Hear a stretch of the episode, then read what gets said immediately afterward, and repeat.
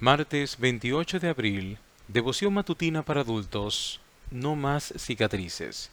No te fijes en mi maldad, ni tomes en cuenta mis pecados. Salmos 51.9.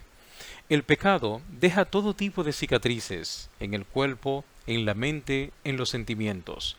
El alcohol, el tabaco y las drogas dejan marcas terribles, así como el abuso sexual.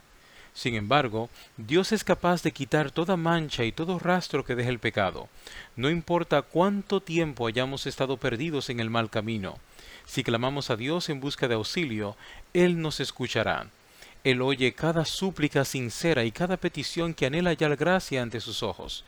Un famoso artista pintó un cuadro representando la inocencia.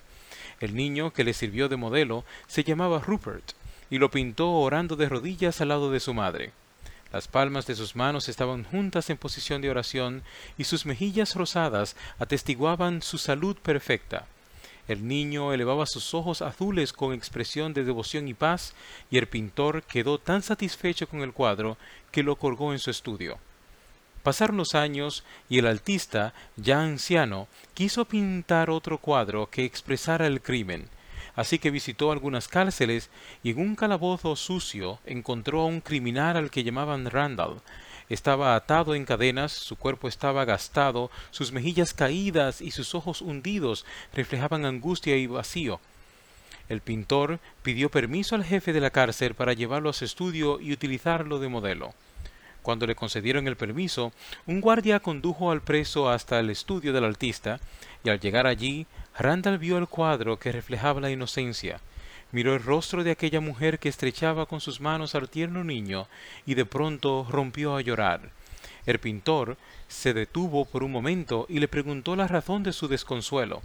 El prisionero, señalando a la mujer, dijo Es mi madre. Yo soy ese niño inocente que usted pintó hace años. El pecado y el vicio me han destruido. El pecado ha arruinado mi vida y por eso ahora reflejo el crimen y miseria. Si el pecado ha dejado cicatrices en nuestras vidas, pidamos a Dios que las borre, pues sólo Él puede. Oremos para tener una vida nueva en Jesús.